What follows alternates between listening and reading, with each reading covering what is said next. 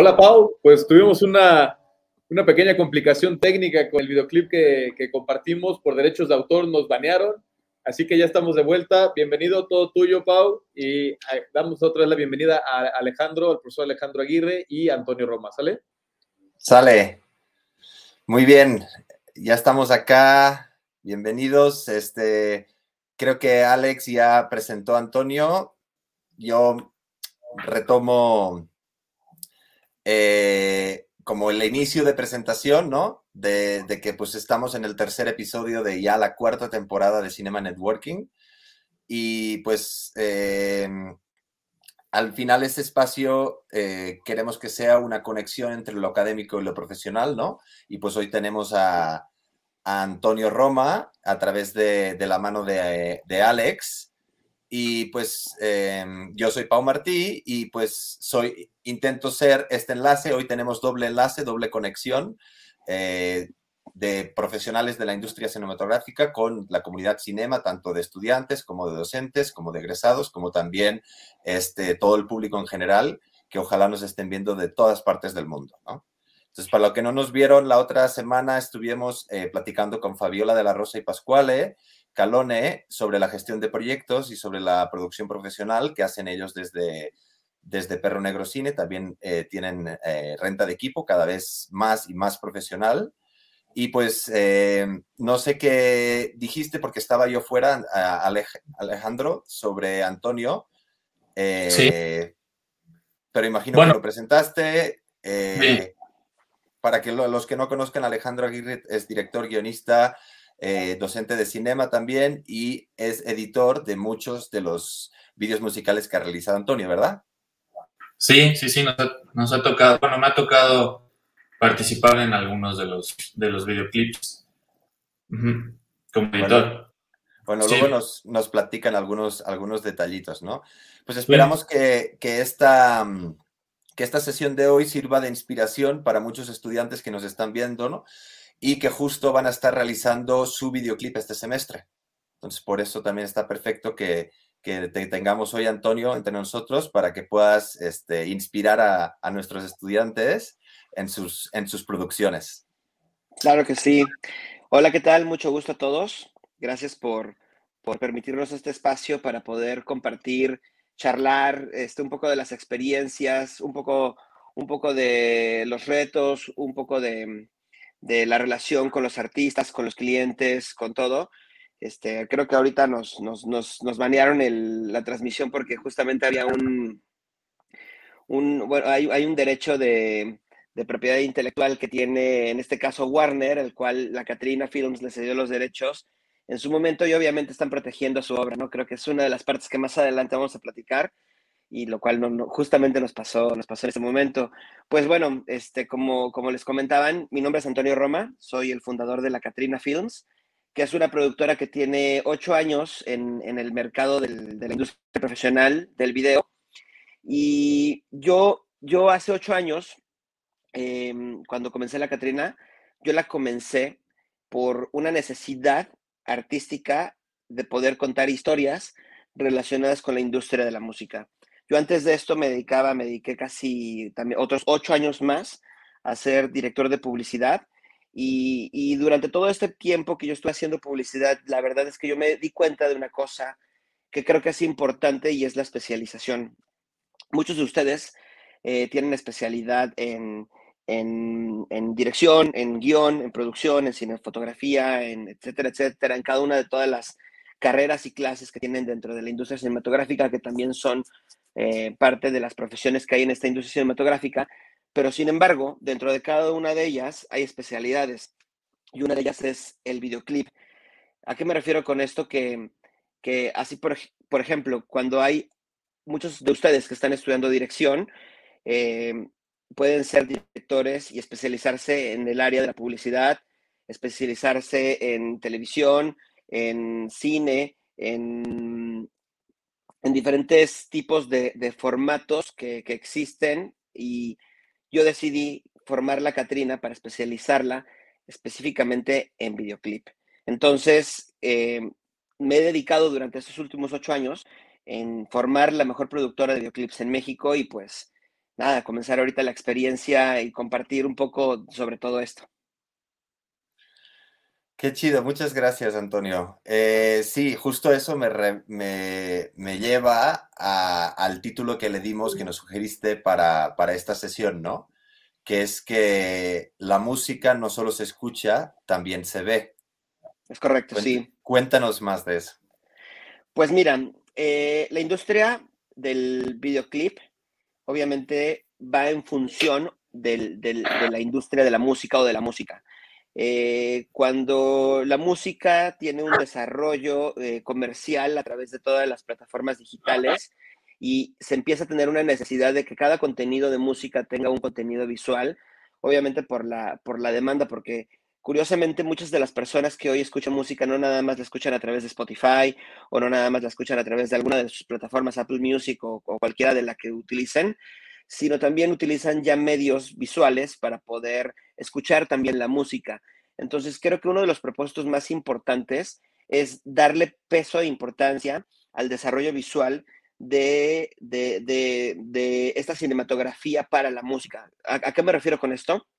Y es que muchas veces, a mí en mi experiencia, cuando trabajaba en el medio de la publicidad, muchos de los directores del medio de la publicidad apuntalaban a hacer videoclips como una especie de escaparate para poder hacer su proyecto artístico, ¿no? Pero muchas veces, muchas veces se fijaban en que era un proyecto de ellos, que era una película de ellos. Y creo que es importante para nosotros entender que vamos dirigido a una audiencia ya establecida y, y tenemos que crear visualmente universos y mundos que vayan dirigidos a cada una de las audiencias de los diferentes géneros de la música. Entonces, muchas veces eh, em, eh, nos cegamos un poquito por querer hacer nuestra película y tratarla de contar como nosotros queramos.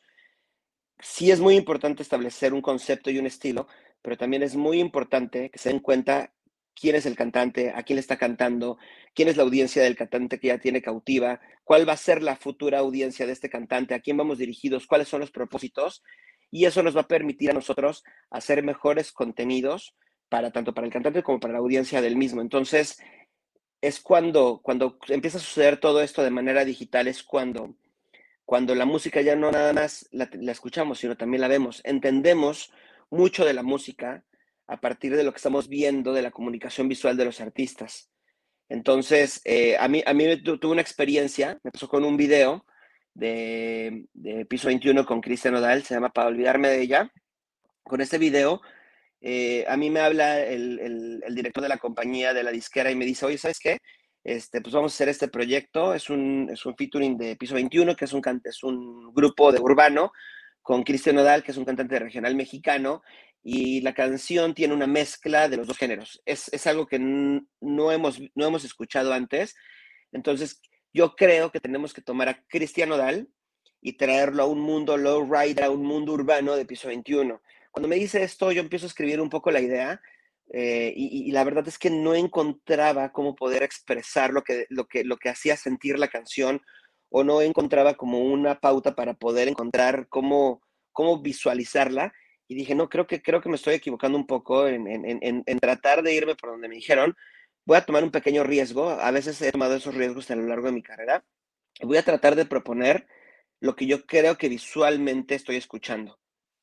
Entonces escucho la canción y empiezo a sentir un, un, video de Día de Muertos, empiezo a sentir también los colores neones que tiene mucho el, género del urbano y empiezo a hacer una mezcla de ello y hago una propuesta entre el cine noir, que vemos una historia muy dramática, muy al estilo, muy al estilo de, de los melodramas mexicanos, y en un punto se convierte en un Día de Muertos neón.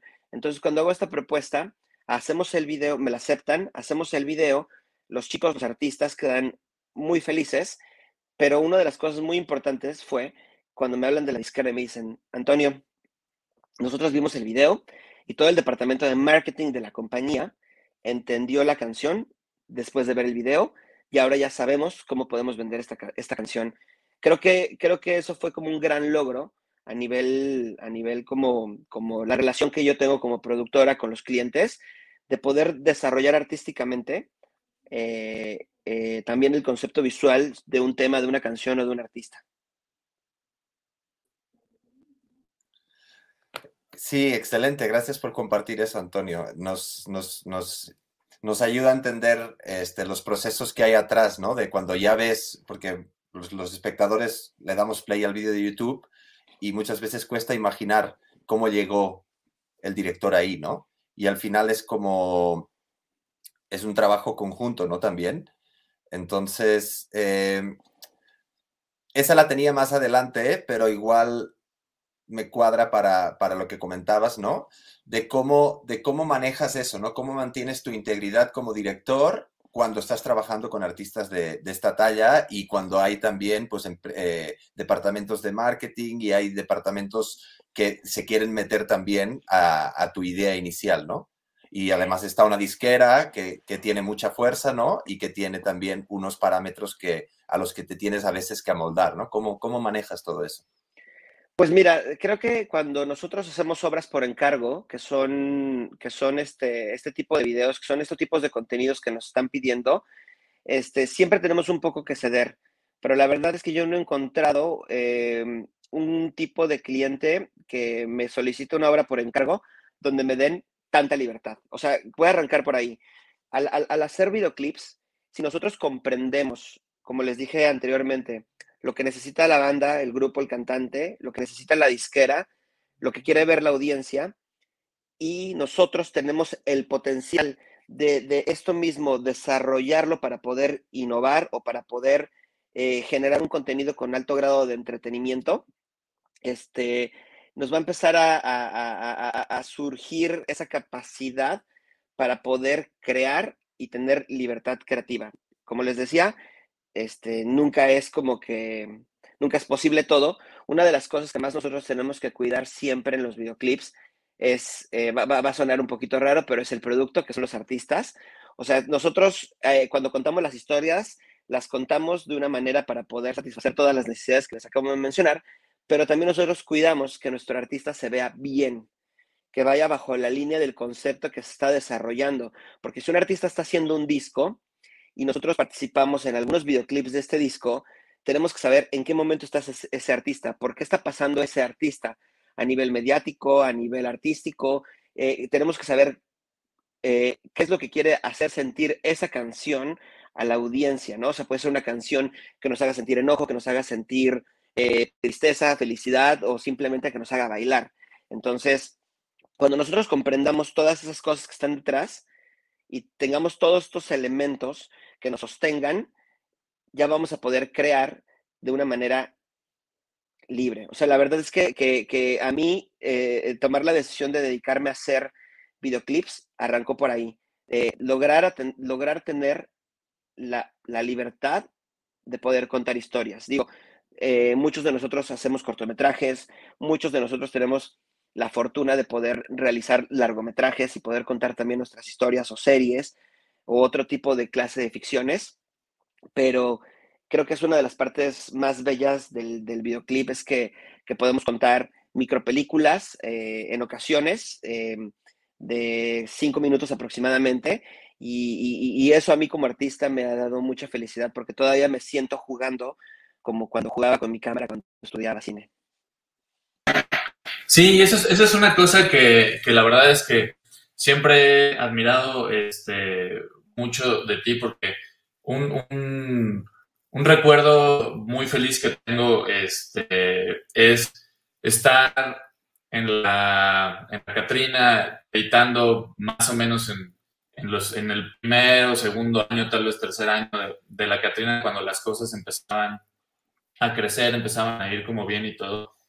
Y la neta es que me da, o sea, algo que, me, que a mí, por ejemplo, o sea, como, como colaborador en ese momento, de alguno de los, de, de, de, los videos me motivaba mucho, era como, como ver que no era una chamba que estabas haciendo como de, pues estoy haciendo esto mientras, o, o, como nada más para pagar las cuentas, pero en realidad lo que yo quiero hacer es otra cosa, sino que en realidad yo veía que pues tú estabas como en tu elemento, que realmente es un, o sea, que realmente era una vocación este, y un sueño que, que se estaba cumpliendo. Y me acuerdo que estábamos ahí, que estaba yo editando una, en una compu y había alguien más editando en otra compu otro video y estabas como que tú, siento que en ese momento estabas como que viéndote desde afuera y como muy contento porque decías, güey, cuánta música, ¿no? Alguna frase así dijiste así como de, como de, estamos editando aquí este, a un artista y allá estamos editando a otro artista y, y, estamos creando música y estamos creando cine como, ¿no? Y, de alguna manera como en ese momento empezaste, siento yo que empezaste a ver que la cosa estaba yendo como por un buen lugar y estaba como, como creciendo este, hacia, hacia donde tú querías ir, pero todo esto lo digo también para, para tratar de llegar a una pregunta que es, o sea, bueno, tú y yo, además de que, como, como bien dijo Pau al principio, este, pues hemos colaborado, bueno, yo he colaborado contigo como, como editor en algunos de los videos, pero en realidad nos conocemos desde la escuela de cine, ¿no? O sea, este, y, y, y mi pregunta es, ¿tú en qué momentos sientes que te diste cuenta que tu, que tu vocación iba hacia allá, ¿no? O sea, ¿cómo, ¿cómo fue que, porque tú saliste de la escuela y hiciste una película, o sea, dirigiste una película que se llama Ambiciona, y de ahí te fuiste, de ahí te fuiste hacia, el, hacia, hacia la publicidad y luego terminaste en el videoclip, pero ¿cómo fue ese encuentro con ese amor y esa vocación hacia, hacia el videoclip? Pues? pues mira, con esa te voy a responder esa pregunta. Esa comenzó antes de estudiar cine.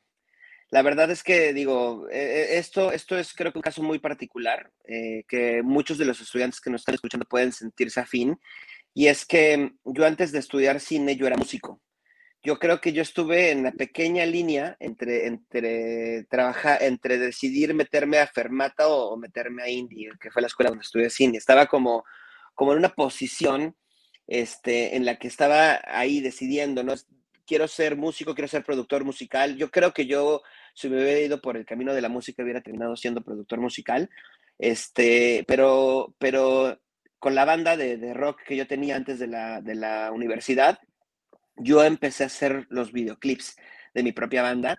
La verdad es que encontré que tenía un don. Este, fortuitamente, mi padre me pudo eh, eh, dar una cámara de video, que fue mi primera cámara, esas, esas handycams que que corrían en tape y yo editaba, me acuerdo que en unas VHS todos los videoclips, tenía dos VHS y obviamente grababa eh, de, la cámara una VHS y, grababa la otra, fragmentos con pausa y rec, de una manera muy rudimentaria cuando estaba chico, este, para poder editar los primeros videoclips de mi banda.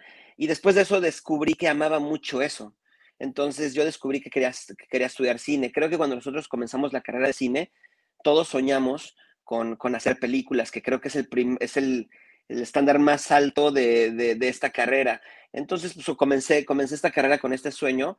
También tuve la, fortuna de, al terminar esta carrera, eh, y hacer mi una película, hicimos una película independiente, todo nuestro, nuestro, nuestro grupo. La verdad es que me siento muy orgulloso de eso, porque les voy a contar una anécdota, anécdota que, que, sale un poquito del tema de videoclip, pero, pero me gustaría mucho compartírselas porque para mí fue un motor muy importante para poder avanzar con este sueño de ser, de ser cineasta, fue que nosotros estábamos haciendo un cortometraje durante la carrera.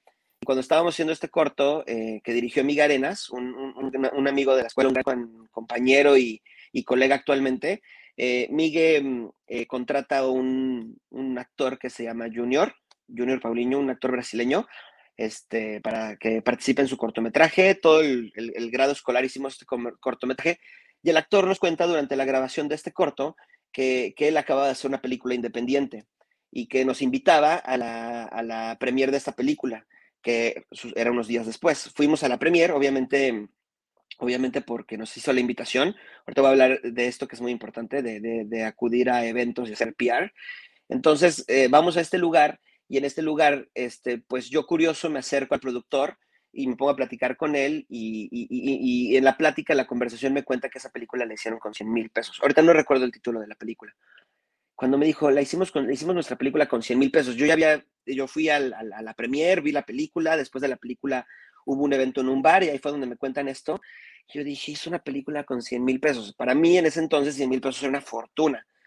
Yo decía, pero yo creo que si nos juntamos los 10 compañeros del salón, cada uno pone 10 mil pesos, juntamos 100 mil pesos y podemos hacer una película como la que, me, la que acabo de ver. Entonces, me, voy con ese, ese pensamiento en la cabeza. Al día siguiente fuimos a comer a un restaurante y estábamos en un restaurante con dos de los actores que también habían participado en el cortometraje eh, de Miga Arenas. Y, yo me pongo a platicar con los demás compañeros que estaban ahí, a decirles, oigan, es que si juntamos 10 mil pesos cada uno, podemos juntar 100 mil y podemos hacer una película. A mí me contaron los dos actores que estaban en la mesa que mucho tiempo después, porque ellos fueron participantes de esta película, que estaban diciendo, no, pues estos chavitos, pues está bien padre, ¿no? Les gusta soñar mucho y, y, y, van a, creen que van a hacer una película.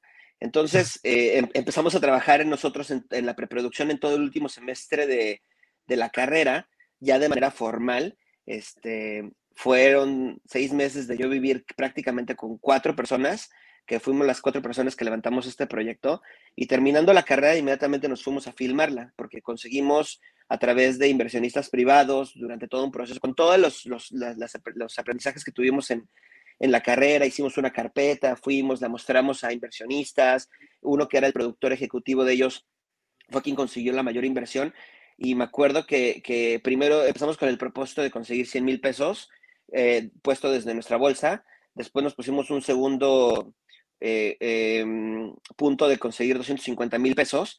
Y todavía me acuerdo cuando llega el, productor ejecutivo de la película que tuvo unas juntas con los inversionistas privados, entra a la, casa de uno de, nosotros y dice, ¿saben qué es que no conseguí los 250 mil pesos? Y puso su cara triste. A nosotros se nos rompió un poquito el corazón y de repente alza la mira y dice, conseguí dos millones de pesos. Entonces, en ese momento me acuerdo que yo y mis compañeros brincamos y nos pusimos de una manera muy seria a trabajar en todo el desarrollo de esta película. Nosotros no cobramos un peso en, la película, nadie del crew cobra nada. Utilizamos todos los recursos para poder llevar todos los medios necesarios para poder hacer este proyecto.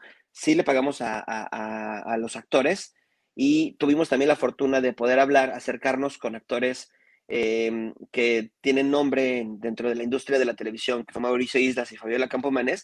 Y Fabiola me acuerdo que también nos dijo lo mismo, nos dijo, cuando nos, me citaron para una película en un restaurante, yo creí que iba a llegar un productor de 45 años, 50 años, con un traje imponente, y, de repente ella llega y ve a dos chavitos universitarios que la citan en un restaurante para hablar de un proyecto cinematográfico y para poder hablar de sus honorarios con ella. Y cuando se salió, ella, ella, ella, ella nos dijo, yo les juro que yo creí que era una broma de un programa de televisión y yo estaba esperando que en algún momento saliera algún conductor o algo así y, todo esto nos lo estaba confesando este, cuando ya estábamos rodando la película en Sinaloa, cuando ya estábamos a la mitad del rodaje. Entonces, la verdad es que creo que una de las cosas más importantes es que cada una de todas las cosas que ustedes se propongan, como de los proyectos que ustedes realicen, eh, pongan eh, la energía, pongan el empeño y, siempre crean en esos sueños que ustedes quieren realizar, porque porque por algo ustedes están en esta carrera, por algo están estudiando, por algo están levantando temprano, por algo están escuchando esta charla y creo que a las personas que estudian y a las personas que trabajan siempre va a haber una forma de que, de que los medios se van a dar y, nunca pierdan esperanza, ¿no? Yo, yo, yo la verdad es que, es que también lo vivo mucho a través de los músicos porque los músicos crecen a partir de una, de una carrera independiente. Ser músico es muy difícil este, porque no sé, tal vez hay 200 personas que quieren ser el próximo cantante que llega al Auditorio Nacional y solamente uno llega. Eso no quiere decir que las otras personas que están trabajando en esto no vayan a llegar nunca.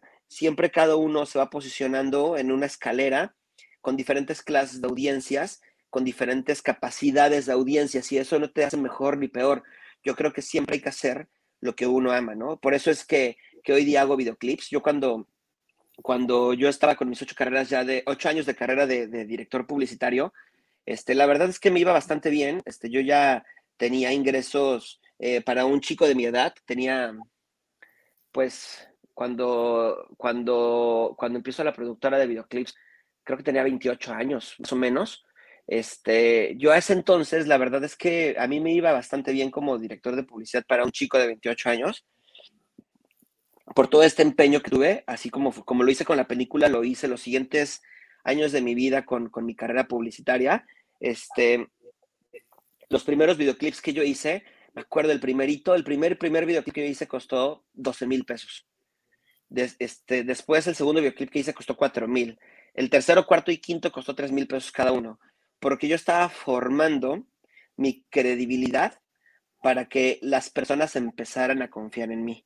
O sea, cuando llega el primer artista, el primer gran artista que para mí fue quien me dio como mi, patadita, quien, quien, me apadrinó en, la industria, no tanto en la música, porque yo ya trabajaba con, con estos artistas independientes, este, fue Kalimba. Kalimba conocí a uno de los artistas independientes con quien yo trabajé, que le cobré 3 mil pesos para hacer un video.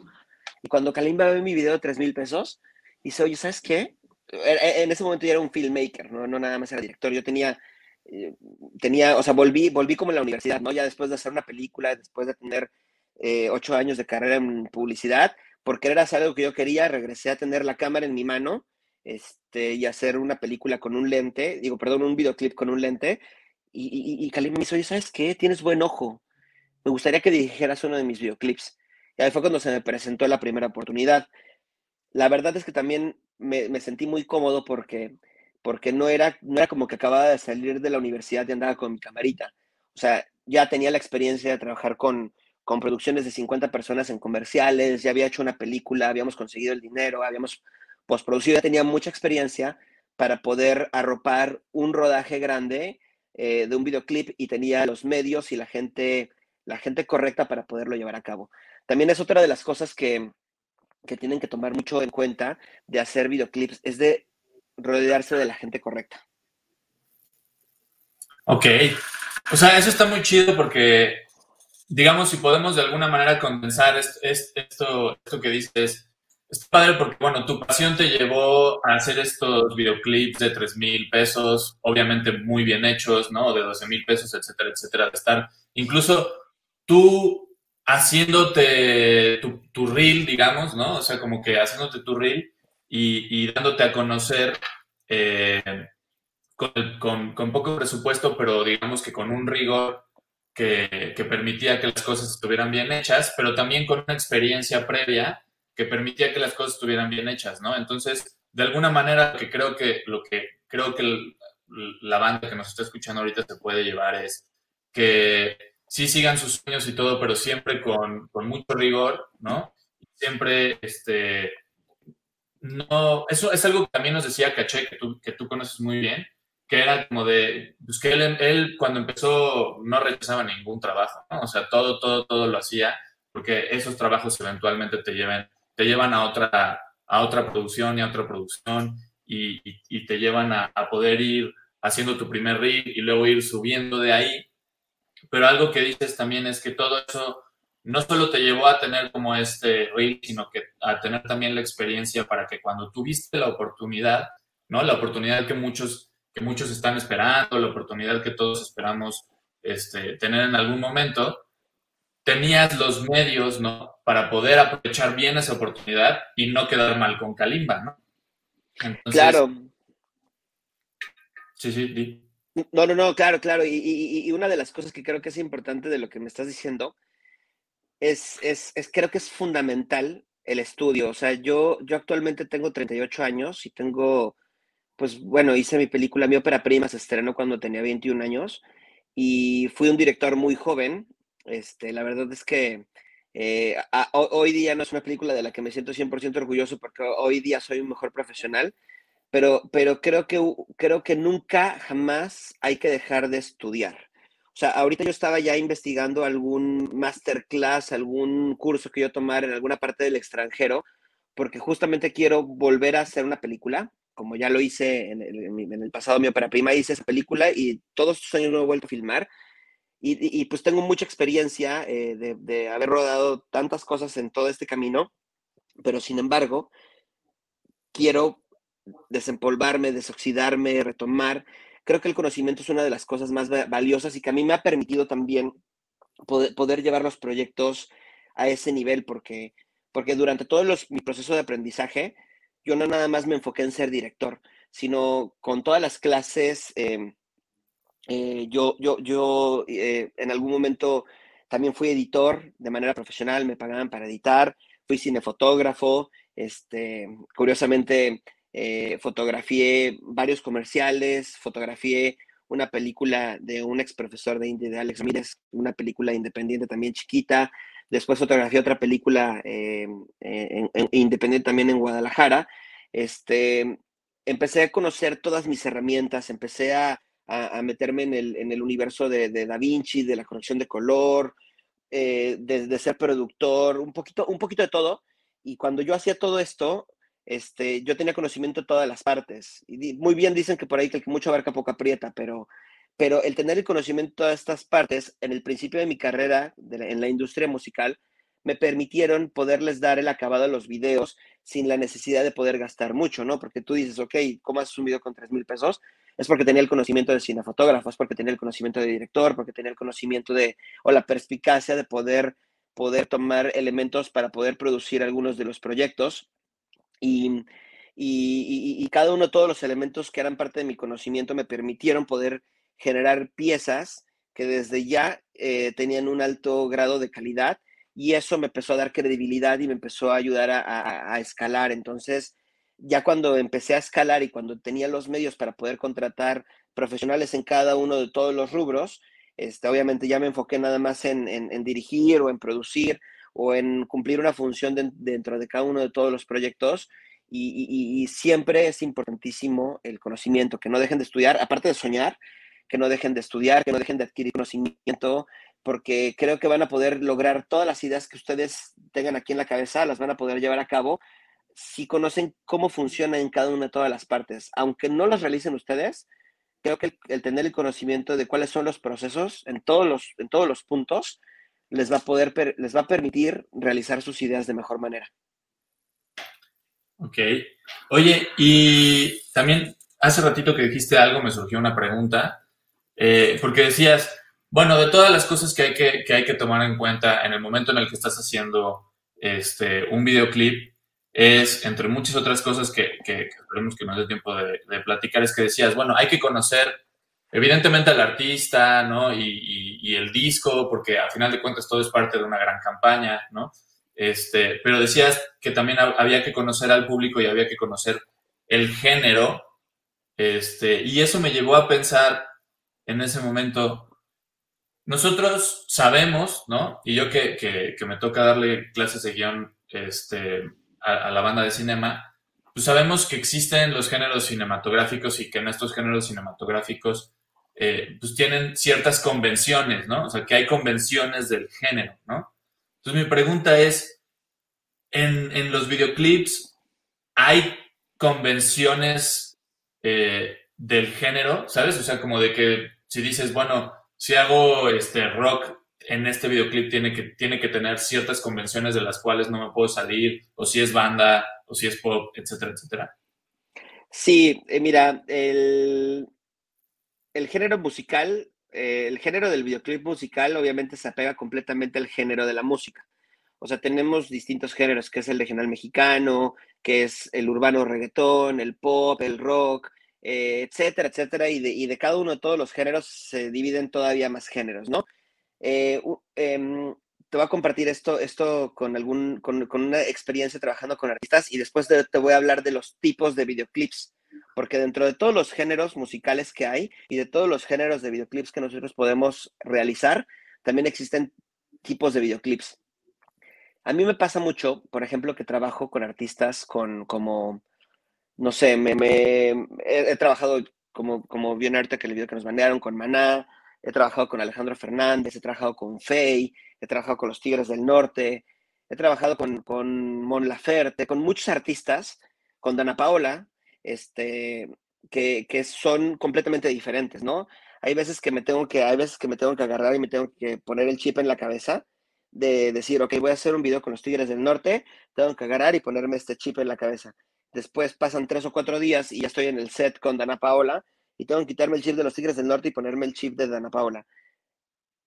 para poder ser tan metamórfico con, los géneros musicales, es, es gracias a que yo he estudiado mucho cada uno de ellos. He estudiado mucho los videoclips de cada uno de los artistas con los que yo trabajo.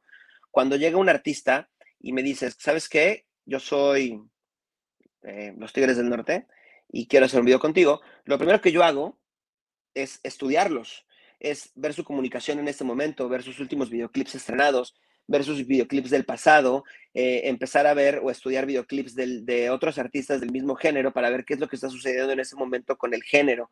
Entonces yo ya tengo mucha idea de, qué es lo que la audiencia quiere, ¿no? O sea, porque también hoy tenemos un termómetro que son los views, son los comentarios en YouTube, eso, eso nos ayuda a nosotros mucho como, es como una especie de estudio de mercado anticipado. Entonces me empiezo a dar cuenta qué es lo que le gusta a la audiencia, qué es lo que le gusta al, al, artista, qué es lo que le gusta a la disquera, qué es lo que quiere narrar el género y tratar de comprenderlo de la mejor manera para poder yo desarrollar un proyecto y evolucionarlo. ¿Por qué evolucionarlo? Porque muchos de estos artistas me buscan justamente para eso. O sea, por ejemplo, los Tigres del Norte. Llegaron, me acuerdo, y me dijeron, eh, sus managers, este, mira, los Tigres tenemos un tipo de género de video. Y de este género de, de video que nosotros hacemos, pues los Tigres quieren ver si lo podemos evolucionar, si nos podemos arriesgar un poquito. Y con tu trabajo queremos que lo podemos hacer. Entonces yo me puse a ver todo esto y dije, ok, tengo que hacer videos para que la gente, para la gente que escucha a los Tigres del Norte, para la gente que quiere ver a los Tigres del Norte en un video, tengo que entender a esa gente que le gusta ver. Entonces, empezar a analizar mucho sobre, sobre, sobre el tipo de gustos que tienen estas audiencias y poder desarrollar un proyecto, pero también poderle dar mi estilo o poder salir un poquito de la caja, pero no salirme completamente, ¿no?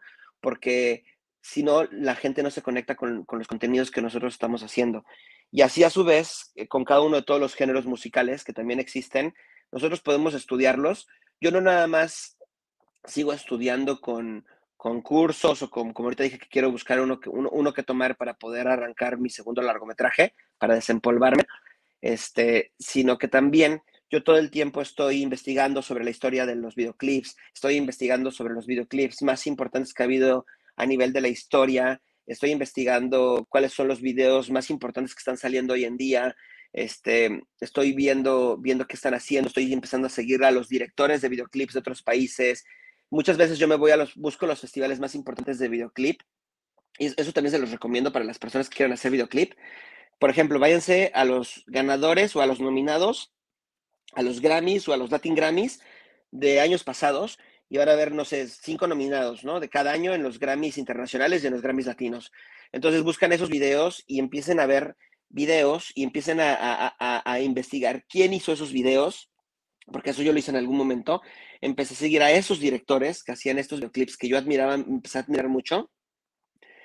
Y, y, y, eso, eso era una forma de retroalimentarme sobre todo lo que está pasando en la industria musical latina. También hay otro festival que es el Festival de Videoclip de Berlín. Hay cosas alucinantes en esos festivales. Y muchas veces yo mis, mis, mis mismos videoclips los inscribo por, por medio de alguna plataforma de, de estos de booking de, de, de, cortometrajes. También tienen una sección de videoclips.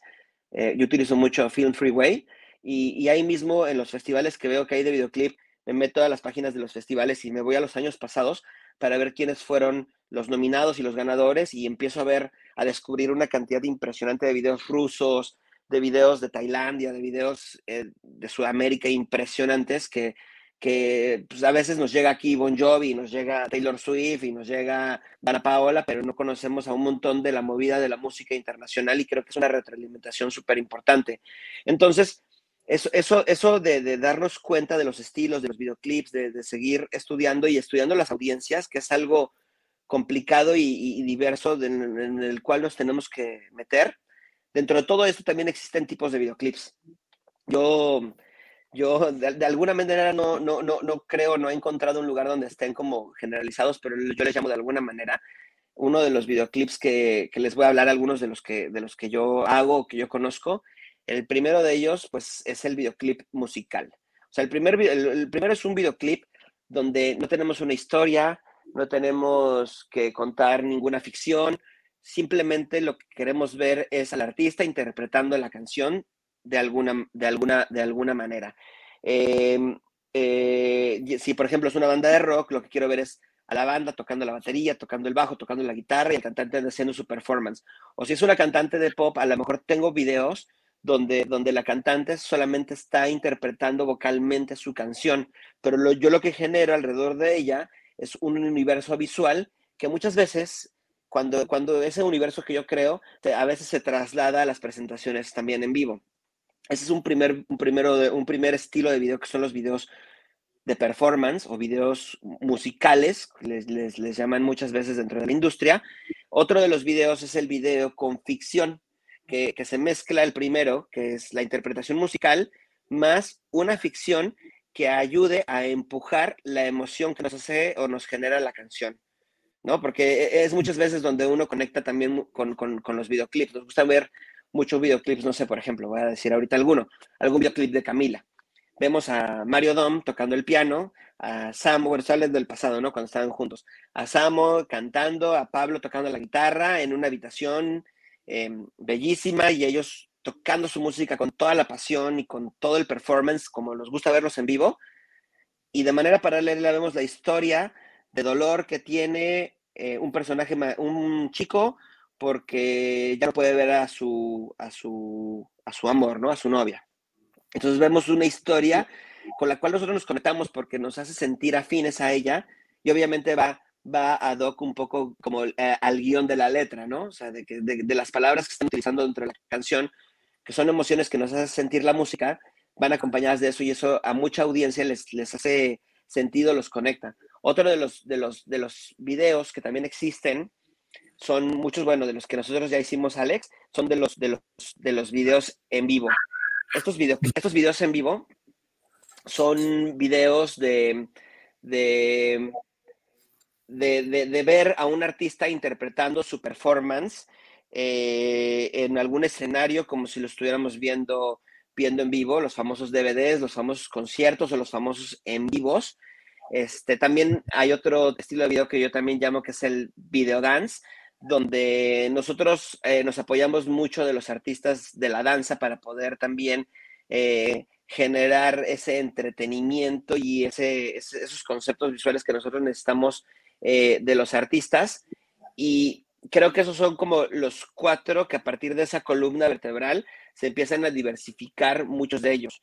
Creo que también otra de las cosas importantes a ustedes como, como, como, como creadores es de que no nada más consuman videoclips y no nada más consuman cine, sino que también consuman arte, que vayan a museos, que vayan a museos de arte moderno, que vayan a, museos eh, conceptuales, que vean obras de artistas, de diseñadores, porque, porque como lo ven ahorita que están viendo imágenes del, del reel de la Catrina, este, muchas veces el, el, videoclip te permite ser conceptual, o sea, te permite esas emociones o esos, o esas esos, este, mm, eh, narrativas o esas letras, poder abstraerlas y, contarlas como si fueras un artista visual también. O sea, no nada más eres la persona que captura, la persona que genera, que genera el guion, que genera la idea, sino también el concepto que es muy importante porque finalmente todo el tiempo estamos llenos de arte y, lo que tú dijiste ahorita, Alex, esta, es, una cosa que a mí me ha inspirado mucho del espacio que yo he generado de mi trabajo. Como les comentaba yo al principio, comencé la Katrina Films. Yo era director freelance de otras productoras y yo comencé la Katrina Films yo solito con mi laptop en el, comedor de mi casa y, y, trabajé mucho. Este, yo me siento muy orgulloso porque tenemos un, un, espacio muy grande donde están pasando muchos proyectos al mismo tiempo, pero cada uno de estos proyectos siempre, siempre me paro de repente en la casa y veo que en la sala de color se está haciendo, se está coloreando algo, eh, hay una junta eh, en la sala, en las juntas, de la redundancia, eh, de un proyecto, este, se está determinando editar otro, y de repente es como, como cuánto arte está pasando en este momento por este lugar. Y, creo que, creo que, es muy importante que, a veces este, siempre pues, vamos a tener la necesidad de trabajar por, por ingresos económicos, decir, ok, acepto el trabajo porque pues necesito pagar la renta, necesito pagar la luz, este, me quiero comprar algo, entonces tengo que trabajar para poder cobrar ese dinero de esa obra por encargo, pero que también encuentren ese escaparate donde ustedes puedan crear su propio arte, ¿no? Eso, eso, a mí me, me, lo ha dado mucho el videoclip. Está muy chido y ahorita vamos a, integrar también a algunos de los chavos para que te puedan hacer las preguntas este, directamente, pero eh, mientras eso sucede, quiero aprovechar para decirte que y para comentarle a la banda que este, pues es, es, es, algo realmente emocionante ahorita que mencionaste eso, ¿no? De que ya ahora están en un lugar más grande. A mí, a mí algo que me ha gustado mucho es como llegar y, y este, o sea, pues toparme porque pues yo, o sea, digamos que soy un colaborador eventual, ¿no? O sea, no, es como, no soy como alguien que esté ahí de planta ni nada, sino que es eventual, pero me late como que de repente llego a un, llego a, a un proyecto, ¿no? Que me llaman a editar y, y me ha, me ha, latido mucho como ir viendo la evolución de que llego este, primero a, tu casa, ¿no? Que justo éramos vecinos, este, y luego de repente es que ya nos mudamos a otro lado, entonces voy a otro lado y está más grande, entonces, o sea, me ha, tocado como, como ir, llegar, ¿sabes? Como al cascarón, al cascarón más grande, ¿no? En, cada, en cada proyecto y encontrarme con más gente y encontrarme con más equipo y encontrarme con más compus y encontrarme con más cosas pasando al mismo tiempo. Entonces, desde, desde mi punto de vista ha sido como, como súper, eh, como en esta vista panorámica de, de, de, ver este crecimiento desde afuera y es como bastante impresionante, me siento muy orgulloso de eso, pero justo vi que se metió Pau, este, para, yo creo que para dar, darnos o una pregunta o para darnos una introducción hacia alguna de las preguntas de los chavos y lo interrumpí, disculpe usted. No, todo bien, todo bien. Este, nada más era para ir siguiendo y esta, estaba pendiente también de los, de, los alumnos de sexto que iban a entrar a, a, hacerte una pregunta en directo, Antonio. Hay muchas preguntas interesantes. Vamos a ir este, viendo. Aprovecho para decir que estamos proyectando también un uh, vídeo que nos eh, facilitó Antonio. Que eh, cuéntanos un poquito. Pues mira, este, este es el behind the scenes de ese video que, del cual les hablé hace un momento, que es para olvidarme de ella, de piso 21 con Cristian Odal. Este, cuando nosotros, cuando yo generé el concepto de este video, cuando me llega la canción, como les comenté, que no, me, no, no, no pude lograr eh, crear lo que ellos me pidieron, fue uno de, las, de los puntos donde también me, he arriesgado a tratar de, proponer algo diferente a lo que me están pidiendo. No siempre, siempre es un éxito eso. Muchas veces yo propongo algo y me dicen no, gracias, y se van con otra propuesta. Este, pero a veces he tomado estos riesgos y este es uno donde nosotros quisimos eh, contar una historia eh, del cine noir y, el, y, un poquito eh, abstraer mucho del, del, mundo y los colores del género urbano. Este, esto decidimos también hacerlo eh, en un foro, eh, concentrar todo en un foro y poder construir cada una de las habitaciones que, que, llevaba la historia. Este, eh, es algo que no había mencionado, algo que creo que es importante, que van a, van a empezar a, a, lidiar con ello las personas que se dedican al videoclip y es con el trato y la logística de los artistas. O sea, creo que uno de los de los de las de las partes más más complicadas del videoclip siempre va a ser la logística. O sea, aparte de resolver todos los temas creativos y, y cómo vamos a hacer nevar y en dónde vamos a hacer el, el, el, hoyo donde van a enterrar supuestamente el ataúd, vamos a conseguir un ataúd, una actriz, etcétera, etcétera, etcétera, las luces, vamos a construir las paredes. Creo que todo eso lo están aprendiendo ahorita en la universidad, pero algo específicamente sobre el videoclip es que es, es eh, la logística que está alrededor de los músicos. O sea, hay veces que nosotros estamos en función de ellos y ellos no de nosotros, porque hay veces que nos tenemos que atravesar nosotros para poder desarrollar un proyecto en medio de toda su logística. O sea, me ha tocado hacer, por ejemplo, videos con, con, con artistas este, muy importantes en los que de repente yo he tenido que viajar a otros países porque están en ese momento, en ese lugar de gira, o, o, o, solamente me dan un día dentro de un montón de días para poder hacer un proyecto. Y a veces se me juntan dos o tres proyectos ese mismo día. Entonces, creo que es, es, es un reto que, con el cual van a empezar a crecer esas personas que hagan videos. Es en, en pautar muy bien los tiempos de personas que también son sumamente ocupadas. Sí. Este,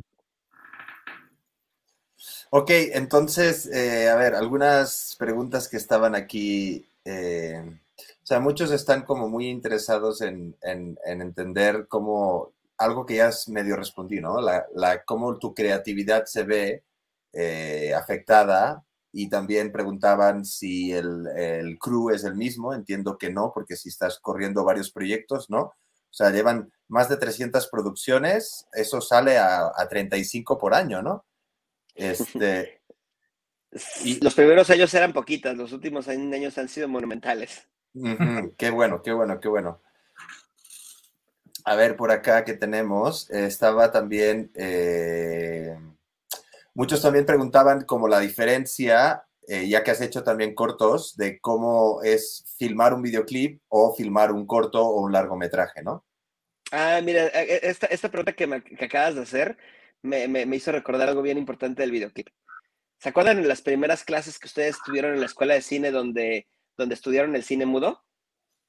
Pues eso es el videoclip. O sea, ustedes van a carecer completamente del, del, del audio directo para poder narrar las historias. O sea, eso es un reto muy importante con el cual yo me he encontrado eh, lo experimenté mucho, mucho en los primeros videoclips, donde yo tenía que lograr hacer que se entendieran las historias únicamente con imágenes. Obviamente me ayudaba la letra de la canción, porque la letra de la canción me iba llevando, pero, pero me acuerdo en una época de mi vida de yo ponerme a ver eh, eh, películas del, del, cine mudo, o no sé si ustedes han tenido el ejercicio en la universidad de poder ver, de ver una película sin sonido y entenderla. O sea, de que por ejemplo, alguna película eh, que les guste, este, bueno, muchas veces nosotros ya conocemos las historias cuando nos gustan, pero, pero creo que cuando una película se logra entender sin, sin, sin escuchar el audio, este, hagan ese ejercicio, o no sé, pongan un disco que les guste un montón, de alguna banda que les guste un montón, y pongan una película que, probablemente no conozcan, y, y, simplemente acompañado de una música vean esa historia, y a lo mejor ese, ese, ese disco les va a hacer sentir algo esa canción les va a hacer sentir algo que conecta con, con las imágenes que están viendo.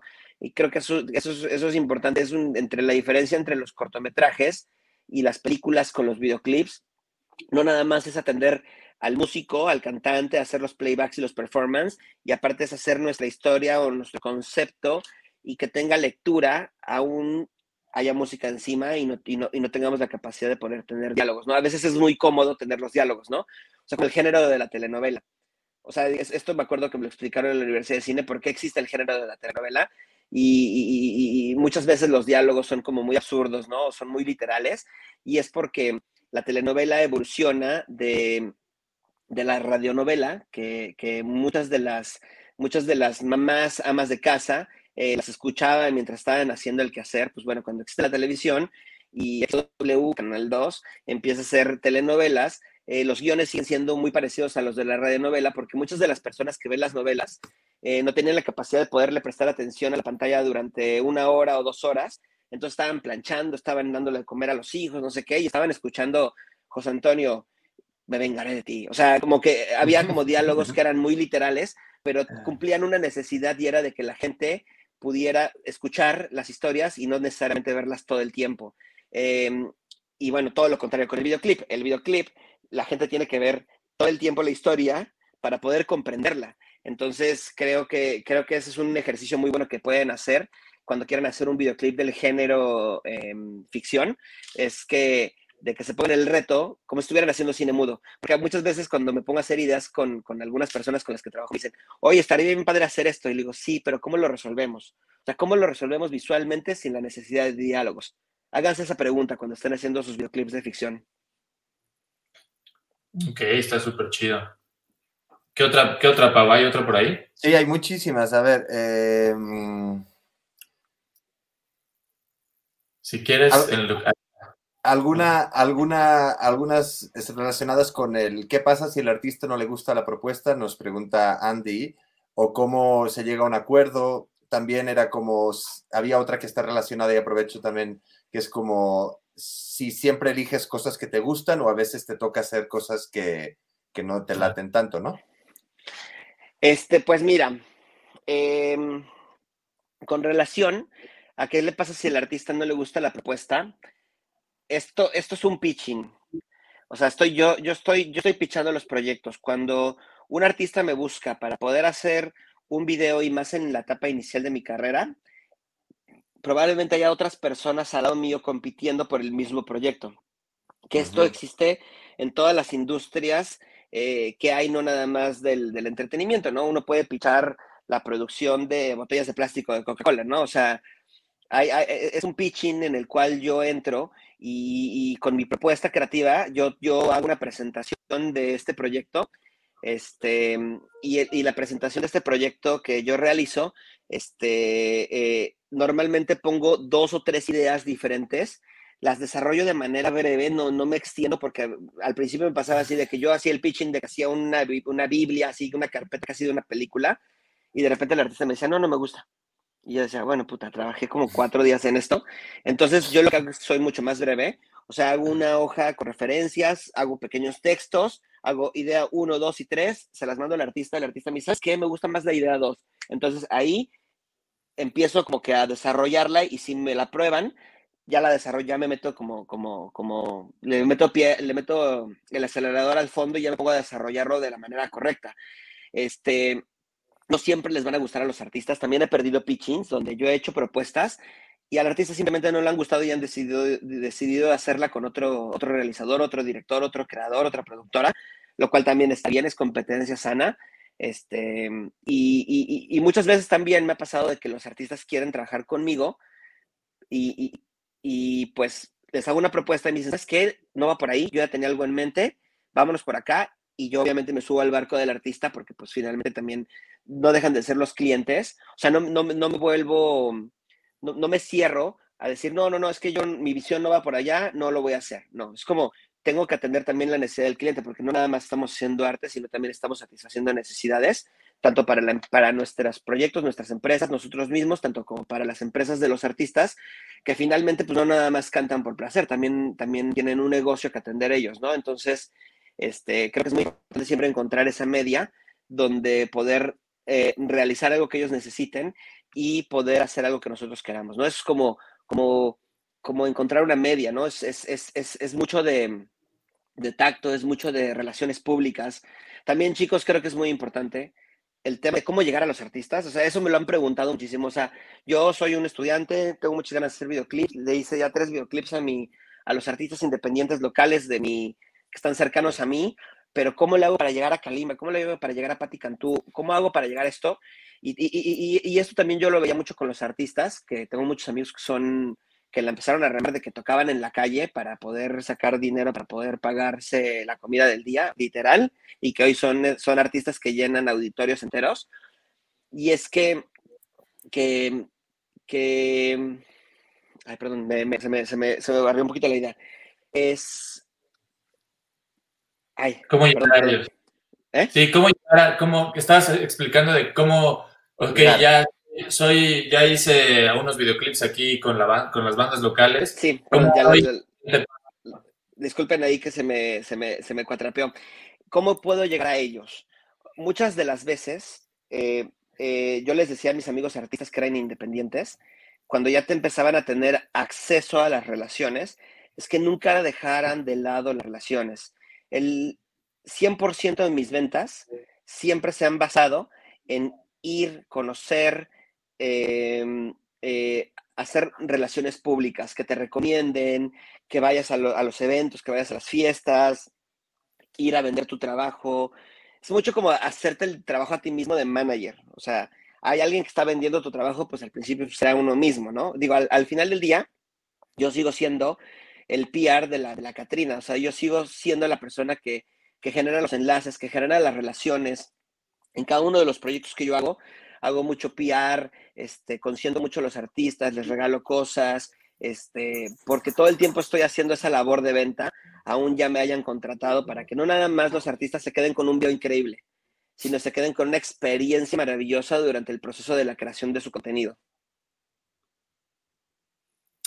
Está bien chido. Oye, justo quiero aprovechar eso que dices, porque yo también tenía como una pregunta que creo que podría ser una de las preguntas claves de, esto que es, ok, esa es una muy buena manera de llegar ahí, pero al final de cuentas tú ya llegaste a un punto de tu carrera donde, donde ya los artistas y las, y las disqueras te buscan, ¿no? Y, hay muchos, y hay muchos artistas que, que, ya se casaron contigo, ¿no? Así que es como de yo quiero que mi video lo haga Toño Roma y nada y más, ¿no? Entonces mi pregunta aquí es, ¿qué, qué les gusta? O sea, ¿qué es, ¿qué es lo que están, o sea, por qué, cuál es, ahora sí que, no sé si la clave del éxito, pero, pero ¿qué es lo que tú sientes que a los artistas les gusta de tu chamba? Ah, pues es, justamente eso. O sea, yo, yo, tengo un lema con la productora que es generar proyectos eh, inspiradores que, que, lleguen al corazón de la audiencia. O sea, bueno, por, por ahí esta productora con la filosofía de realizar proyectos inspiradores con grandes ideas y el potencial creativo para llegar al corazón de los espectadores. Eh, ¿por qué, por, qué una, ¿por qué te gusta comprarte unos tenis increíbles de colores? ¿Por qué te gusta comprarte la camiseta que está de moda que tiene cierto diseño? ¿Por qué los, los tenis Jordan están ahorita de moda? ¿no? O sea, creo que nosotros eh, somos participantes de la industria del, también del diseño y, y los artistas nos buscan a nosotros por nuestra calidad. Nosotros tenemos un estándar de calidad del cual no bajamos, que nosotros trabajamos mucho para lograr llegar a tener ese estándar de calidad. Y aparte de tener el estándar de calidad, es que cada uno de todos los proyectos los, realizamos para poder llenar de inspiración a la audiencia, como se los he venido mencionando, es comprender eh, a quién le estamos haciendo los videos y, eso van a hacer que se hagan un éxito. Entonces, la gente va a ver esos videos, los mismos artistas van a ver los videos de otros artistas y preguntan, ¿quién hizo ese video? Quiero que me haga un video a mí. ¿no? Es un poquito como tomar la decisión de, de wow, me quiero comprar unos tenis Jordan eh, rojos con negro que ya cuestan una fortuna, pero los quiero, o sea, los quiero porque me gustan. Entonces, este, eh, mucha, eh, también es, es, un poquito el tema de lo de la Catrina, ¿no? O sea, para mí, y, es una filosofía en la cual yo he basado nuestro trabajo, que es hacer proyectos llenos de colores, o sea, llenos de creatividad, llenos de, de, ideas. O sea, las ideas han fluido, hemos, hemos logrado eh, formar parte de, de, formar un crew impresionante. O sea, también esa pregunta me la acabas de hacer de, de, a veces trabajamos con diferentes crew, sí, pero tengo una columna vertebral. La verdad es que yo sin mi equipo no puedo hacerlo. Creo que el cine no es de autor, o sea, de, de pero en general, o sea, del, el cine, cine, o sea, el cine, las películas, las novelas, los videos, los comerciales, eh, cualquier clase de contenido que nosotros veamos, siempre hay atrás un, un, un, ejército de personas trabajando y de gente muy talentosa que hace que el resultado de estos proyectos sean lo que son. Estaba, yo estoy aquí ahorita en, en Monterrey y estuve filmando los últimos tres días yo contraté a un equipo de staff de aquí de Monterrey porque pues obviamente no podía traer a los staffs de Ciudad de México, con los que regularmente trabajo en Ciudad de México, y todos traían una camiseta que decía eh, eh, soldados de la filmación. Y, me parecía increíble, le, decía al gaffer, le decía, me encanta tu playera, porque aquí todos somos soldados. Y yo, tengo una camiseta de producción de la Catrina, que, fue evolucionando, que al principio, pues como todas, ¿no? De algodoncito con aquí el logotipo. Pero después eh, mandé a hacer camisetas para toda la producción, que eran camisetas de fútbol, con, con todos los brandings de fútbol y el diseño, como logotipo aquí, logotipo acá, logotipo acá, acá, aquí dice la Catrina Films, atrás dice la Catrina Films, para cumplir dos necesidades. La primera fue que me di cuenta que los making offs, este, de repente como que todos traíamos ropa normal y pues estaba padre como que posicionar el tema de la marca. Y lo segundo que, que se lo di a mi, a, mi, a mi crew, a todo el crew, porque les, les dije, nosotros somos un equipo, somos como un equipo de fútbol. O sea, no ganamos campeonatos sin portero, no ganamos campeonatos sin defensa, o sea, no nada más está el delantero metiendo los goles, o sea, Aquí todos somos un equipo y aquí todos somos unos cracks. Y les di playeras de fútbol, pero con todo el brand de la Catrina, o sea, playeras que mandamos a hacer especiales. Y esas son las playeras que utilizamos este, en las producciones porque somos un equipo. Y, y hay veces que nos toca ir a jugar de visitante a otras ciudades, a otros países. Y pues, obviamente encontramos equipos increíbles también con, con quienes, con quienes este, desarrollar todos estos proyectos. Ok, ¿qué más, Pau? ¿Hay otra, ¿Hay otra pregunta por ahí? Hay muchos estudiantes preocupados por el sonido directo. ¿Qué tanto lo incluyes? ¿Cuáles las problemáticas? Eh, ¿Qué más decían por acá? Pues mira, eh, hay ¿cuál es el mayor? Mira, te voy a decir, te voy a responder una, esta pregunta eh, que creo que no esperas esta respuesta. El mayor problema con trabajar con el sonido en el videoclip es poner buen sonido el día de la grabación, porque no estamos grabando sonido, pero nosotros no podemos llevar una bocinita chiquita, eh, se tienen que preocupar porque la música suene, porque, porque, porque sea grande, para que el artista lo sienta. No importa si el artista es independiente o es gigante, ¿no? O sea, igualmente si es gigante, pues te lo resuelven ellos, o sea, llevan todo su backline y su equipo de técnicos te instalan como si fueran casi a tocar en vivo, aunque no estemos grabando audio. Este, por ejemplo, me pasó eso con Maná, ¿no? O sea, llegaron todos los técnicos, hicieron toda una instalación de sonido porque me decía, me decía uno de los managers, me decía, ¿cómo le vamos a decir a Alex, el baterista, que, no, que le pegue suavecito a la batería porque está tapando el sonido de la bocina? O sea, tenía que sonar de a de veras para, para, para, que lo sintieran y hicieran su performance como se debe, que se emocionaran al hacerlo.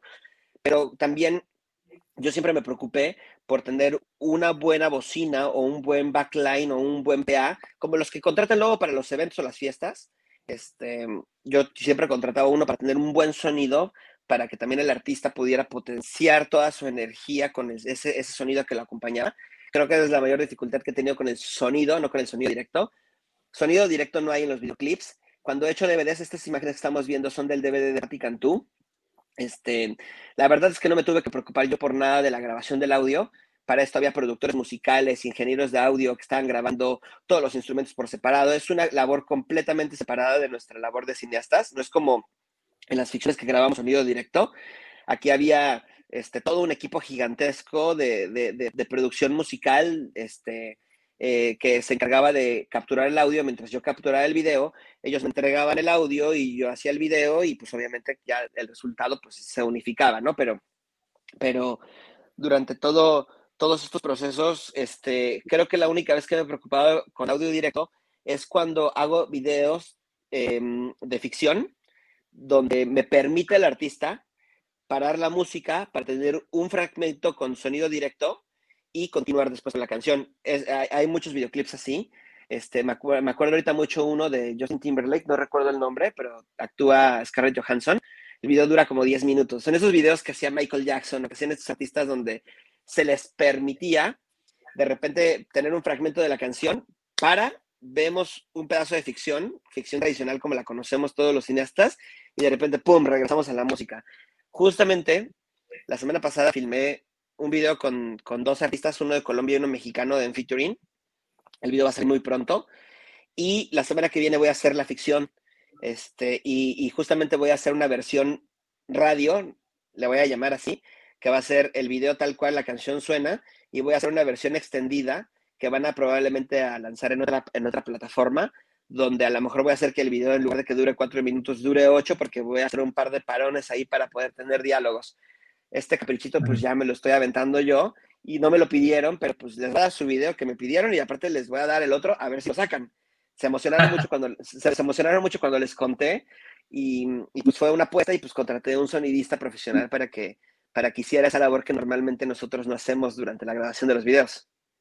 Oye, ¿y te acuerdas que hay un, hay un concierto que se estrenó en Cinemex que también yo edité? ¿Te acuerdas alguna de la, algunas de las ficciones y demás? Que estaba padre ese experimento porque este, era creo que de mm, Juan Solo, que se llamaba Capítulo 1. ¿Te acuerdas que se estrenó en el cine y que tenía pequeñas, entre, era un concierto y entre rola y rola tenía, tenía ficcioncitas, ¿no? Que conectaban una, una y la otra. ¿Cómo se te ocurrió ¿Sabes qué me pasó a mí? Eh, eh, cuando empecé a hacer los conciertos, el primer concierto que yo hice en toda mi vida fue uno de Los Ángeles Negros, un grupo chileno. Entonces, cuando hago ese concierto, pues hice un concierto, fue mi primera experiencia, hice lo que me pidieron. Capturar el momento del concierto, editarlo y entregarlo. Fue un madrazo el, fue, un, madrazo el disco. Eh, los videos tienen millones y millones y millones de views, pero obviamente tiene muchos views por la música, por los artistas, porque de alguna manera la audiencia quiere recrear la experiencia que viven cuando están en un concierto.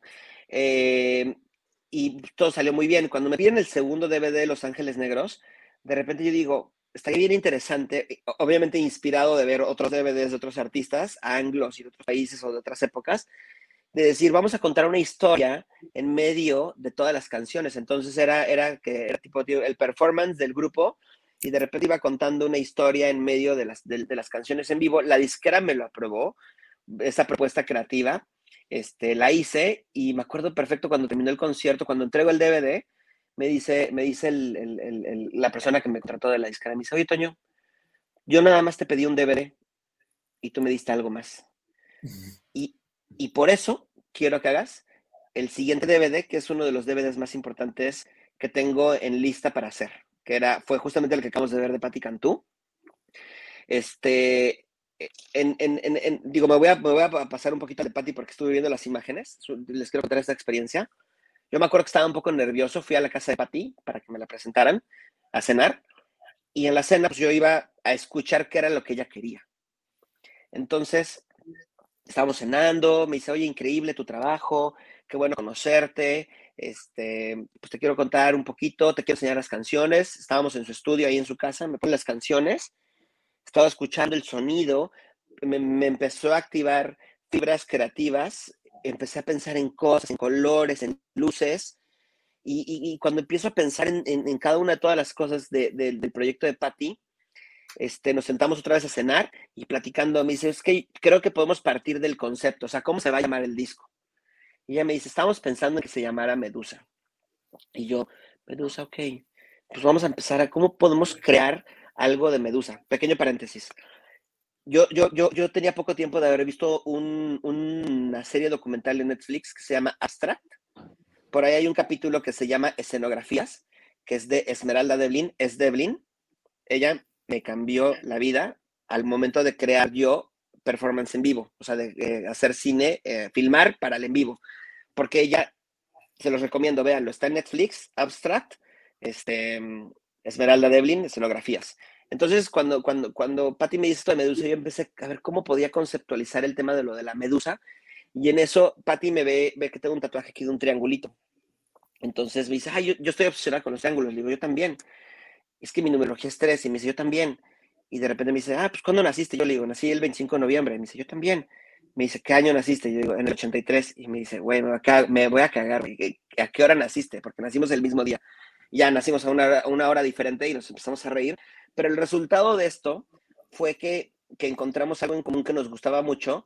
Y en esa cena decidimos que su disco yo le propuse, ¿por qué no le pones a tu disco 3? Entonces ella se mete a, internet y ve que había un disco que ya existía que se llamaba Tres de otro artista. ¿Y por qué le dijo, por qué no le pones tres veces tres? Le ponemos al disco 333. Y me dice, me encanta. Entonces, a partir de ahí, todo lo hice con la etimología del número 3. Em, hicimos tres columnas que están viendo ahí en pantalla, que en cada una de las columnas estaban, tenían dos pisos y en cada piso pusimos a un músico. Entonces rompimos el primero el escenario tradicional. Y, si tú veías desde arriba esas tres columnas, formaban un triángulo. Y esas columnas estaban unidas por puentes. Y todo, estos puentes tenían una escalera que bajaba un, un pequeño escenario central, que era de piso de pantalla de LED, donde todas las personas podían estar alrededor de esa pantalla de LED en el show. Y eso hacía que fuera una especie de, de concierto de manera diferente. Entonces, cuando me sucede esto y cuando logramos hacer el 333, eh, que era un concierto tradicional, pero no tradicional, eh, empiezo también a, ver de qué manera yo puedo innovar en otros contenidos y eso fue cuando me pasó con, el que tú hablaste ahorita, Alex, de Juan Solo. Cuando, cuando me dicen, vamos a hacer el DVD de Juan Solo, ¿cuál es tu propuesta? Otra, otra, casa productora había propuesto hacer un, un, concierto tradicional, como los muchos que ya conocemos, ¿no? Entonces yo les digo, ¿por qué no?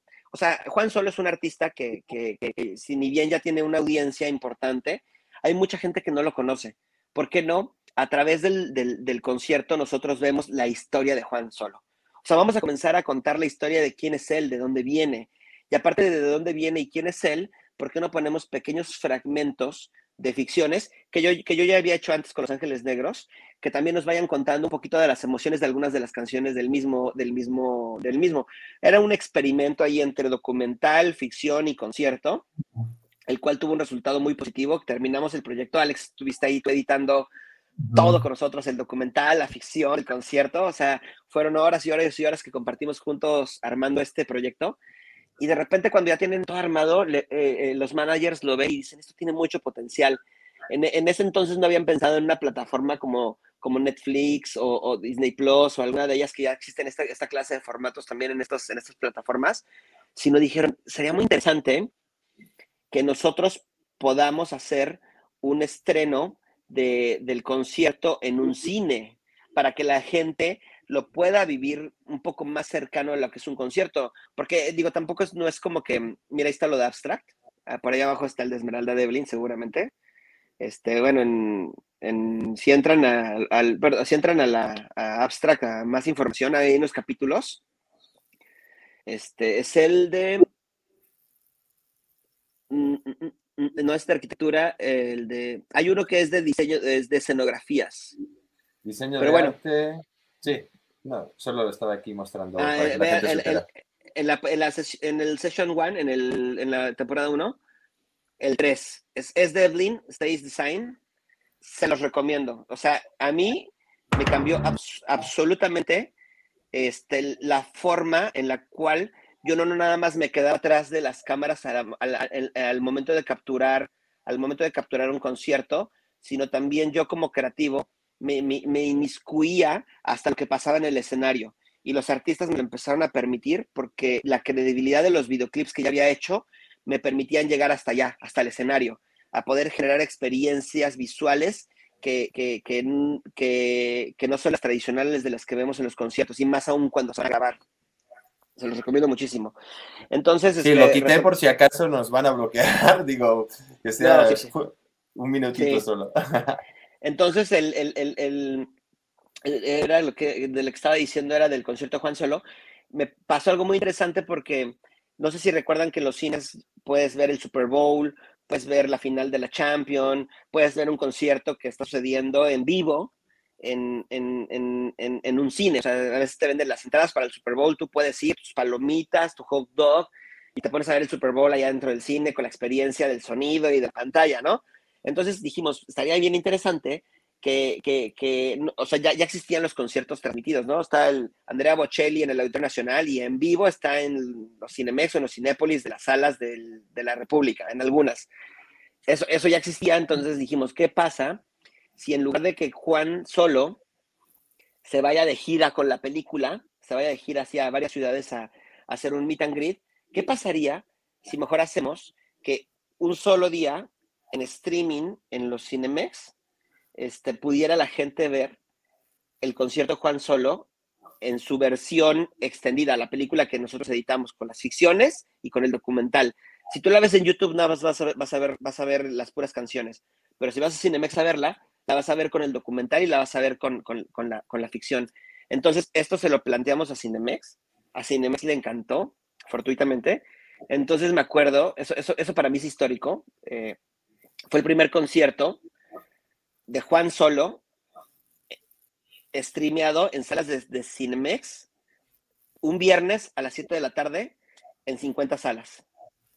Dije, concierto 2.0, o sea, estamos transmitiendo en las salas de cine con la experiencia de que no nada más están viendo el concierto, sino también están viendo un contenido exclusivo de su artista.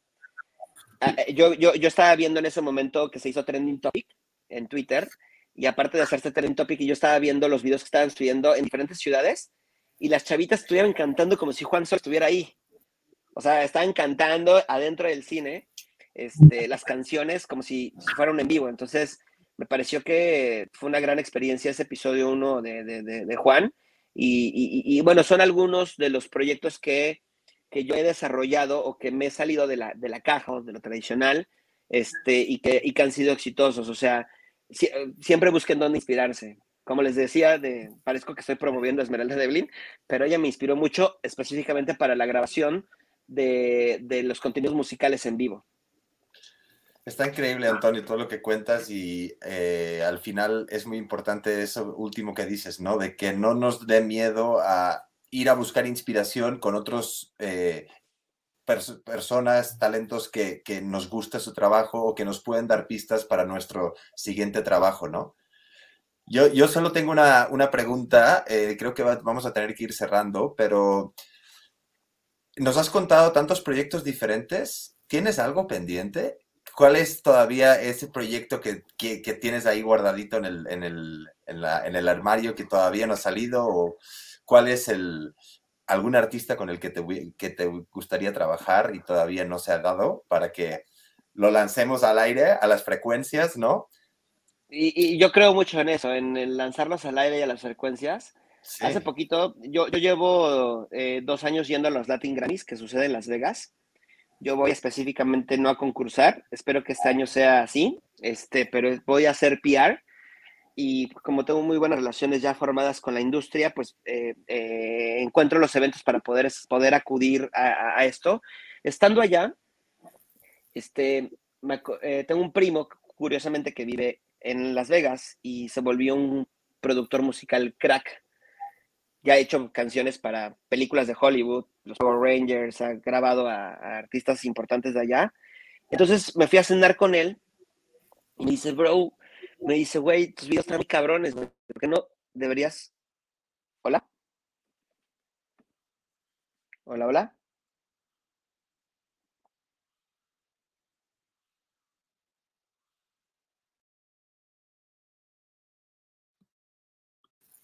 Hola, hola. Pues yo estoy ya quedando. Tú no sé qué pasó con Toño. ¿Sigue la transmisión todo bien? Creo que sí. Creo, creo que se me cayó un momento, ¿no? Sí, se te cayó un momento. Ya te escuchamos. Todavía no te vemos, pero ya te escuchamos. Mientras no te hayas hecho daño, todo bien, ¿no? No, sí, claro. Este, yo, bueno, entonces este, les, sigo contando un poquito del, del, de esta anécdota. Este, estando allá,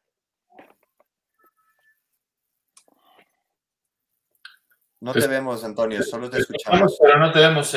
Ah, igual y no tienes prendida tu camarita. No lo sé. ¿Sigues ahí? Hello. Ok, creo que igual, sí. Igual, igual, sí sigue ahí, pero no, no escuchamos ahorita nada.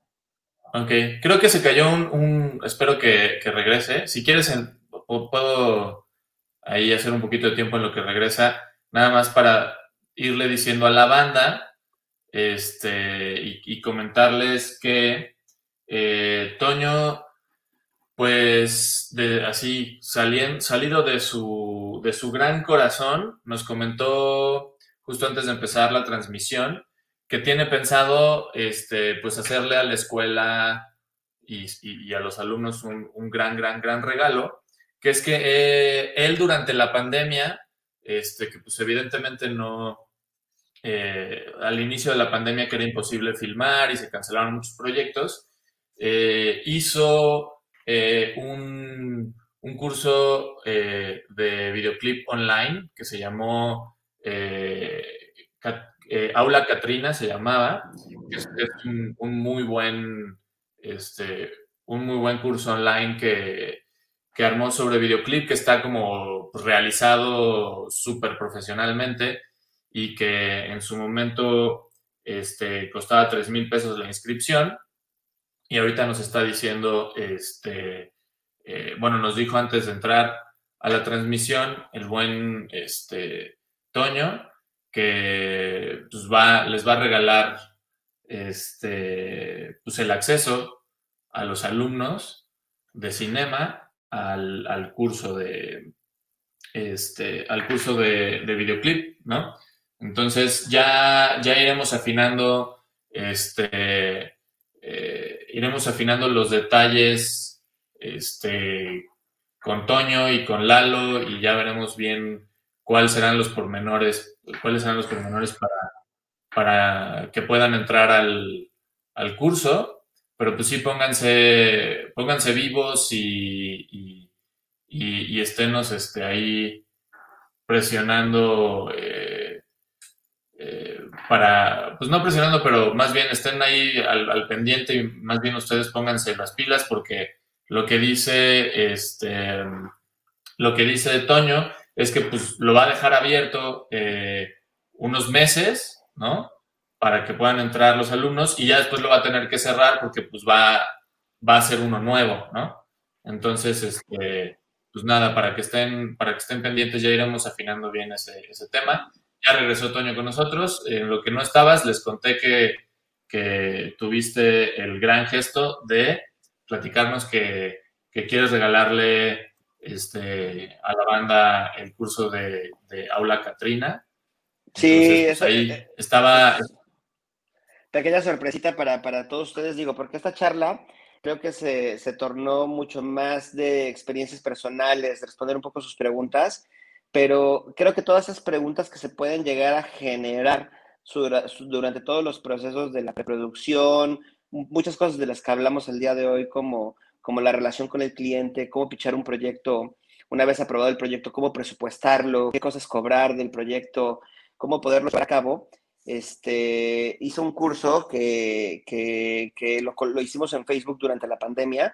Eh, está muy bueno, son ocho clases, creo que hay una de dirección, una producción, una de edición, una de, ahorita no recuerdo cada una de todas ellas, e, es, era un grupo, es un grupo que está privado actualmente en, Facebook que se llama Aula Catrina.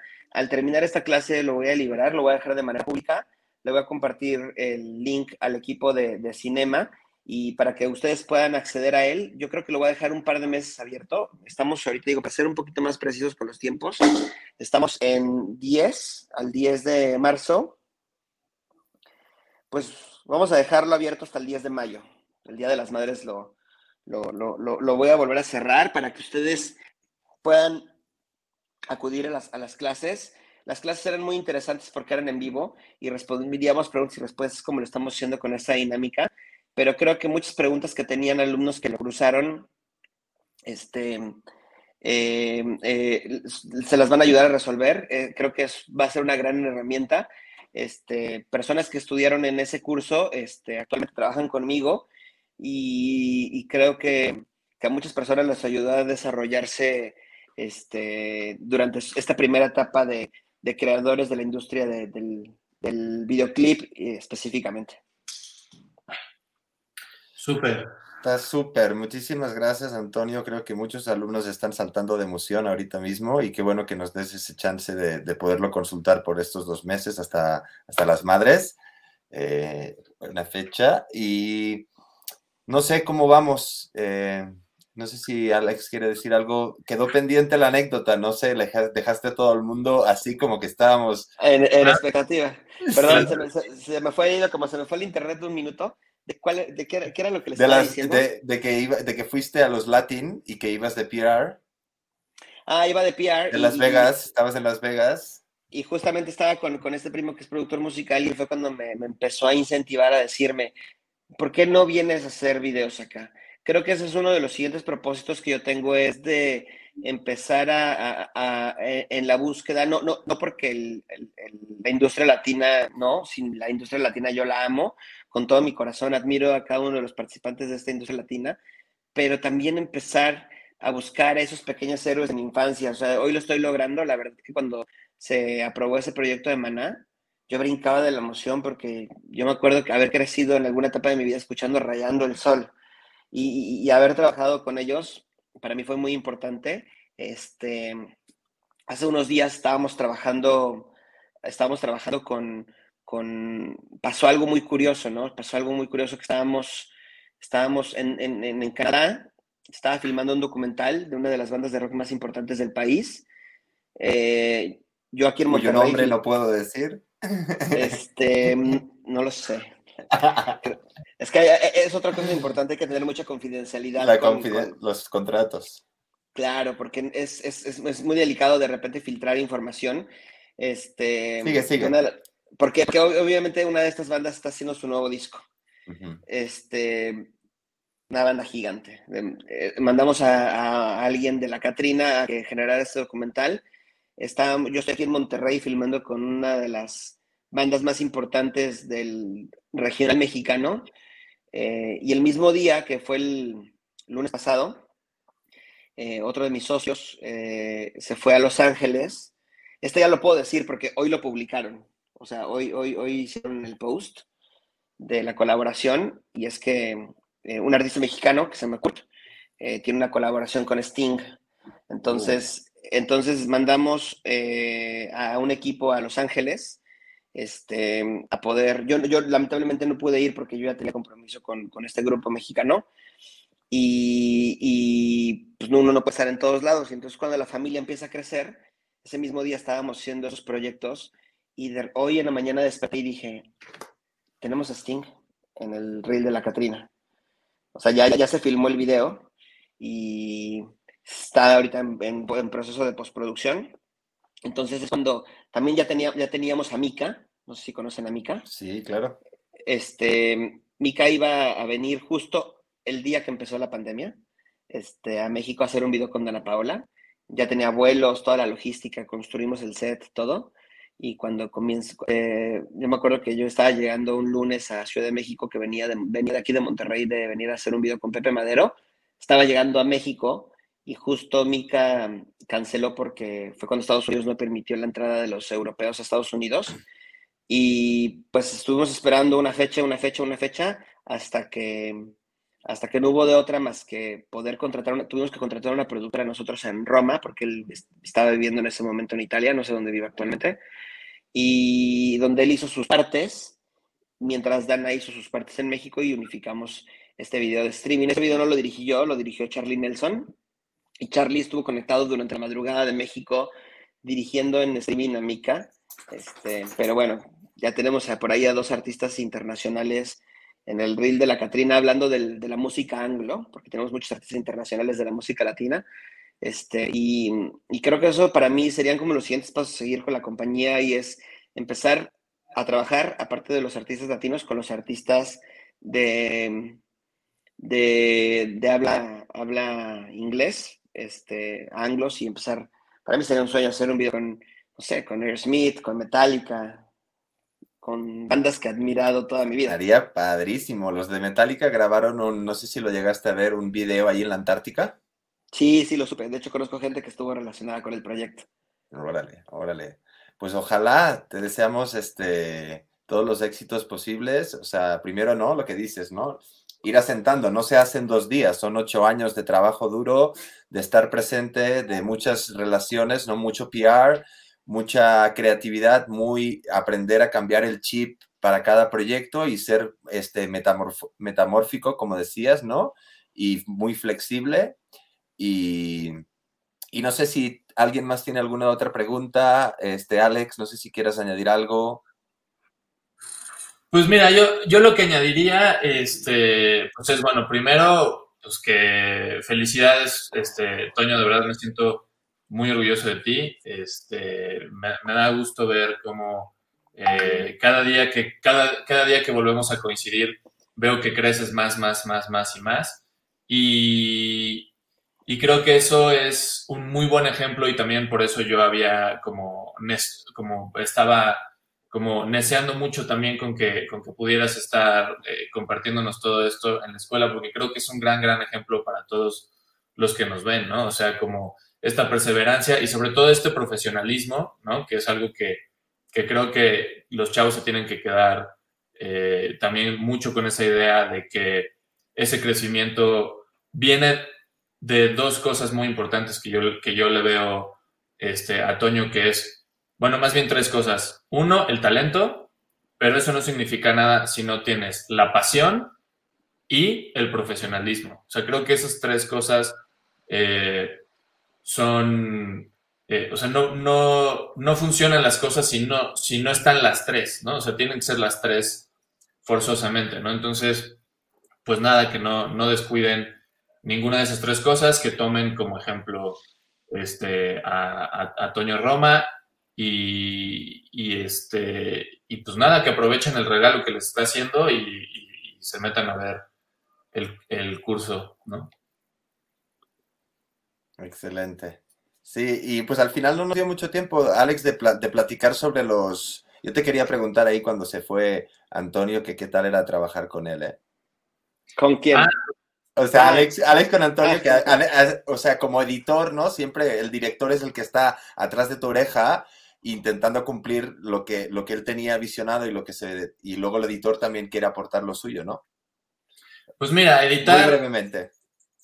O sea, editar un videoclip tiene, tiene como su propia, su propia este, naturaleza y su propio, su propio chiste, digamos, ¿no? O sea, como que no es lo mismo eh, cuando estás editando una, una, película, un comercial, etcétera. O sea, como que cada, cada, cada cosa tiene su propia onda. Y yo lo que puedo decir es que todo lo que sé, o sea, yo nunca estudié esa parte en específico en la escuela de cine, nosotros no nos dijeron cómo editar un videoclip ni nada yo todo lo que sé de cómo editar un videoclip, este, lo aprendí de Toño, ¿no? Entonces, algo que puedo decir es que, este, pues como ya también teníamos una, una, o sea, más allá de la relación profesional, pues ya había una cierta amistad, ¿no? Este, eh, etcétera. Este, lo que puedo decir es que pues en un inicio, pues Toño fue como muy paciente en ese sentido de, de, de explicarme cómo se hacen las cosas, este, y pues yo lo que hice fue como, como tratar de eh, aprender lo más rápido posible, ¿no? Y, este, y meterle como, eh, pues lo más, o sea, como tener el mismo compromiso y la misma pasión que él tiene con sus proyectos, este, también yo comprometerme de, la misma manera con el proyecto en específico, ¿no? Y aparte es muy sencillo hacerlo porque pues Toño te contagia como esa emoción, ¿no? De, güey, es que lo que estamos haciendo es algo chido y es algo importante. Entonces, pues realmente de, las, de los trabajos que más he disfrutado como editor ha sido, eh, han sido los proyectos de la Catrina, lo digo sin, sin, sin, este, sin miedo a equivocarme, pues, ¿no? O sea, como que muy claramente, como editor, de las cosas que más he disfrutado hacer han sido los proyectos de la Catrina, que han sido un chingo, la neta. O sea, tienen ellos 300, 300 proyectos, yo creo que a lo mejor he estado en 20, 25, no sé. No está mal, la verdad.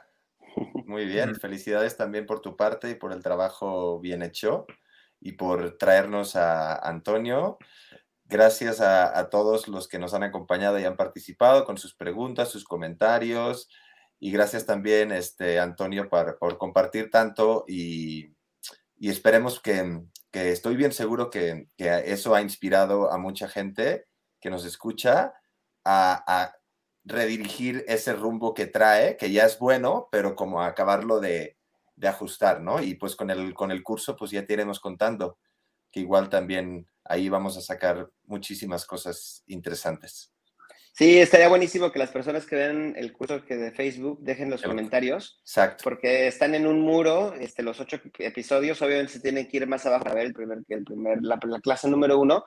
Y por ahí dejen sus comentarios para yo leer este, y, tener esa retroalimentación de ese curso. Espero que lo disfruten, que les sirva y que, y que independientemente de esta charla, por ejemplo, a, este sexto semestre que me comentaron que está por realizar su, un proyecto de un videoclip, este, les sirva como herramienta para poder este, obtener información de muchas dudas que pues obviamente no podemos resolver aquí en dos horas.